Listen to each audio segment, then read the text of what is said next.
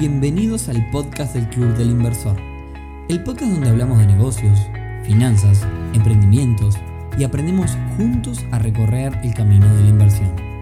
Bienvenidos a un nuevo episodio del podcast del Club del Inversor temporada 2023. Hoy viernes primero de diciembre, episodio número 184. Entramos en el tramo final de este 2023 y atento que nos quedan muy pocos episodios. Queda este, el siguiente viernes, que va a ser viernes 8, y después son todos especiales. Este, el 15 va a ser un especial de cómo cerrar el año en cuanto a las inversiones. Después viene el podcast navideño, donde todos ustedes las socias y socios del club van a poder participar. Y después el cierre de año, que lo hacemos también el 31, donde ahí nos vamos a despedir con todo el equipo. Así que bueno, episodio 184 en el que vamos a aprovechar una de las noticias de la semana para charlar del tema. Esta semana falleció Charlie Munger, eh, otro de los grandes inversores de la historia y socio del archi conocido Warren Buffett. Quizás Charlie Munger, Munger o como se pronuncie, no sepas ni quién fue, pero hoy vamos a repasar algunos de los conceptos importantes que ahí está la clave. Pero antes, y como siempre, clubdelinversor.uy, la comunidad de negocios más grandes del país, en donde tenés que estar si estás pensando en invertir.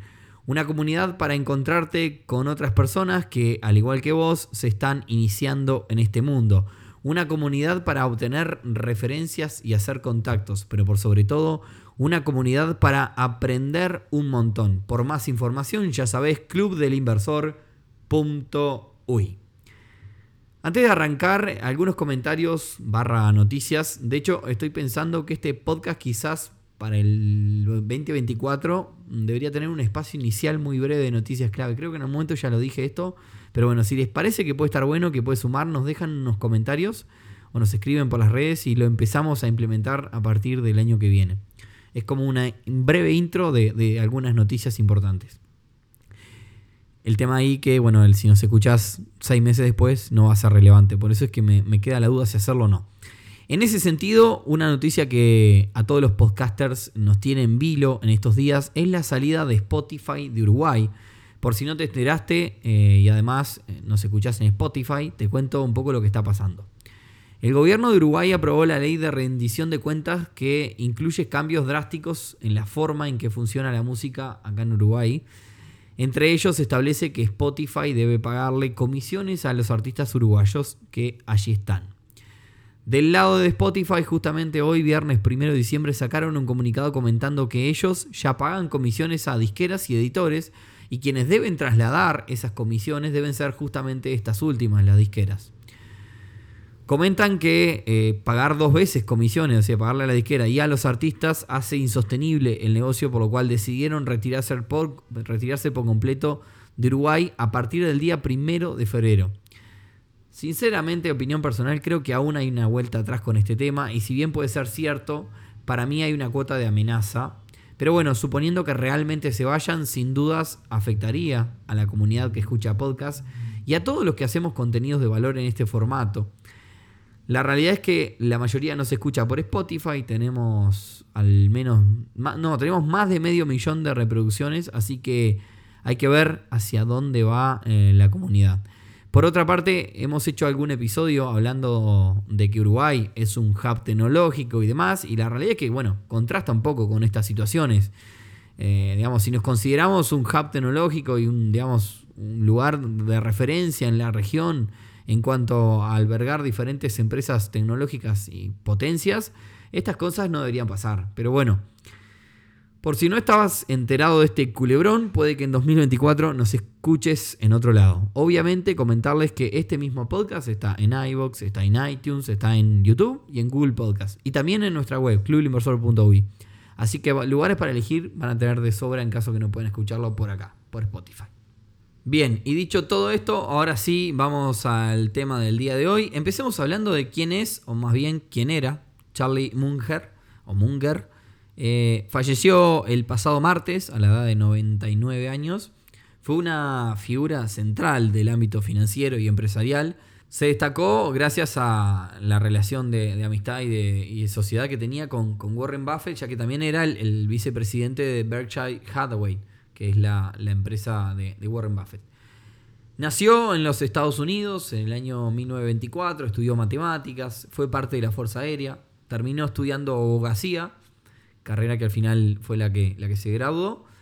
Los primeros negocios que hizo eh, fueron inmobiliarios, hasta tener su propio negocio inmobiliario y ya en la década del 60 pasó a ser inversor a tiempo completo. Según un paper del mismo Warren Buffett, en esa época eh, Charlie consiguió una rentabilidad promedio del 19,5% anual. Fíjense que es bastante superior a, la 7 de 8 promedio del mercado, 7-8% anual. Más adelante, y ya con su grupo financiero llamado, llamado Wesco Financial Corporation, tengo todos estos nombres anotados acá para no equivocarme, Wesco Financial Corporation, fue donde se unió a su eterno socio Warren Buffett, eh, ya que lo que pasó fue que Berkshire Hathaway, digamos, absorbió a Wesco Financial Corporation.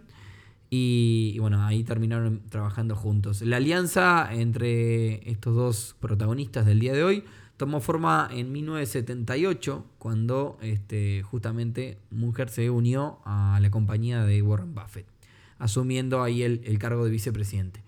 Juntos, bueno, emprendieron la tarea de transformar la compañía en un enorme, pero enorme, conglomerado diversificado de inversiones.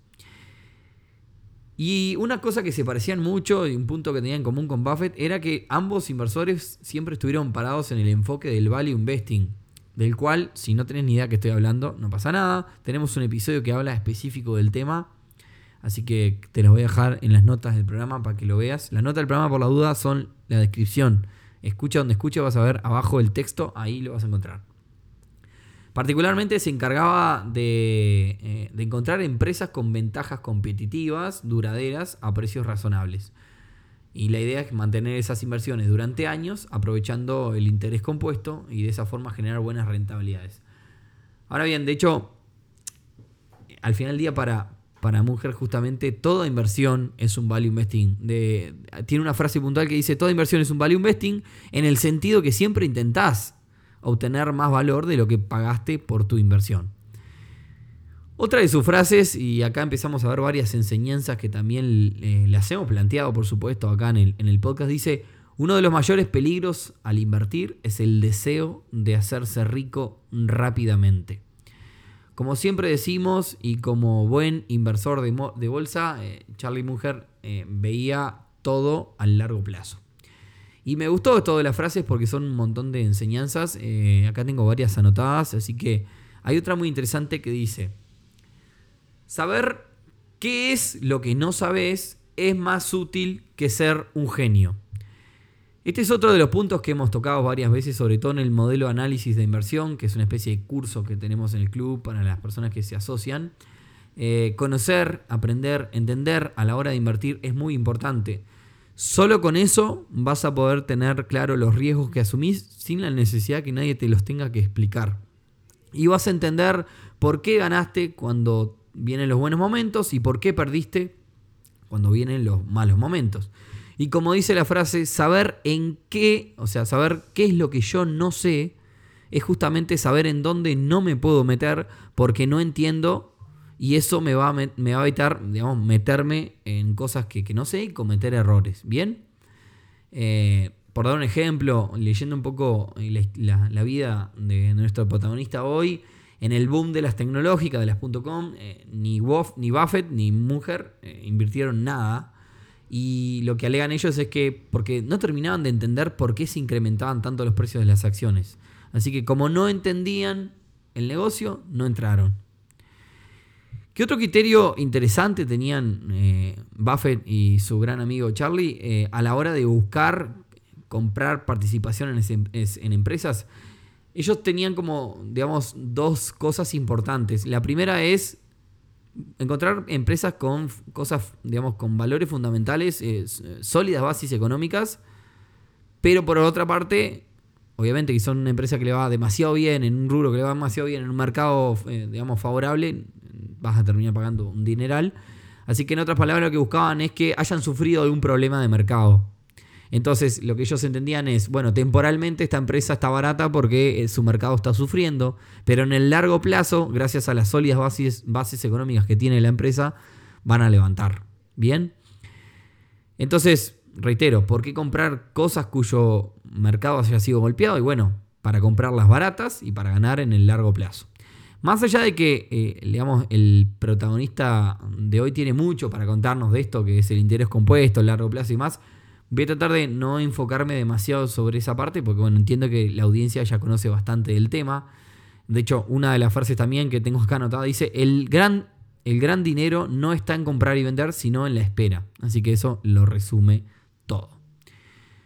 Por otra parte, eh, Charlie Munger fue muy duro siempre con el mundo de las cripto. Eh, llegó a decir que el Bitcoin era un veneno y que se trata de un mercado puramente especulativo y claramente todo lo que sea especulativo va en contra de un análisis exhaustivo de cada uno de esos movimientos como hacían estos señores. Voy con un par de frases más que nos dejan enseñanzas. Es un buen negocio invertir en una empresa que cualquiera pueda dirigir porque algún día un cualquiera lo hará. No voy a hacer demasiadas acotaciones, pero creo que se entiende bastante. Otra frase que dice, eh, creo, que, esto, creo que esta, acá es, atención, acá hago el tiki tiki, creo que esta frase es lo que resume todo. Es mejor comprar una empresa maravillosa a un precio justo que una empresa justa a un precio maravilloso. Siempre, siempre cuando hay un buen negocio para hacer, eh, el precio al cual entramos tiene que ser lo de menos. Si el negocio es bueno, si vos vas a comprar una llave de un negocio y vas a pagar 15 mil dólares o 20, esa diferencia de 5 mil dólares no te va a hacer realmente, no te va a mover la aguja si vos estás comprando un negocio bueno. Sin embargo, si porque querés pagar, comprarte un negocio que valga 13, salís a buscar otro negocio que es mucho más malo, esa, esa diferencia que te evitas pagar ahora, te la vas a comer después porque estás agarrando un negocio mucho, digamos, mucho peor. Así que siempre tenemos, bueno, eh, digamos, a mí, me gustan mucho los autos y esto aplica mil por ciento. Si vas a comprar un vehículo para vos, sobre todo si es para vos, no es para vender si es para vos, enfócate en el vehículo, no en el precio. Si el vehículo es bien, eh, está bueno y está en buenas condiciones, te va a ser muchísimo más rentable que algo que puedas conseguir por mil o dos mil dólares más baratos y te pueda dar problema. Esos mil o mil dólares, dos mil dólares que gastás hoy, lo vas a recuperar con el buen estado del vehículo que estás pagando. Bueno, y saliendo de esto, volviendo al, protagonista del día de hoy, eh, Charlie Munger murió con una fortuna de más de 2.200 millones de dólares y más allá de que hay, estaba mirando el, ranking, hay miles de personas que están por encima de estos números, eh, fue también uno de los filántropos más grandes de los últimos tiempos. Eh, de hecho, hasta Bill Gates lo, admira mucho y, y dijo que fue uno de los mejores pensadores que conoció en la historia donando, como decía, mucho dinero, sobre todo a universidades. Así que bueno, acá tenemos un gran personaje del que aprender. Eh, les dejo alguna cosita más sobre el protagonista de hoy en las notas del programa.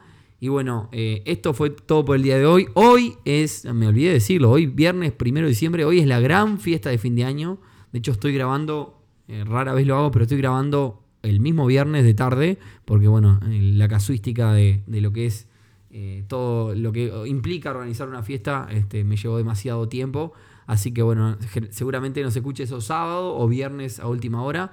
Pero bueno, nada, gracias a todos los que nos ayudaron también para poder realizar este evento que cada, cada año que pasa es más grande y más importante para nosotros.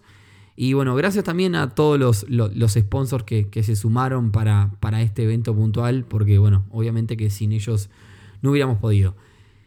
Con esto eh, me despido por el día de hoy, es todo lo que tenía para contarles. Nos escuchamos entonces el próximo viernes en un nuevo episodio del podcast del Club Inversor y atentos porque van quedando poquitos y luego se viene la edición verano, van a ser podcasts cortitos como con piques y cosas así muy express y sobre todo cosas utilizables. Ya estoy armando alguna cosita para alargar en verano para que sea más corto porque la gente está de vacaciones y escucha menos un podcast.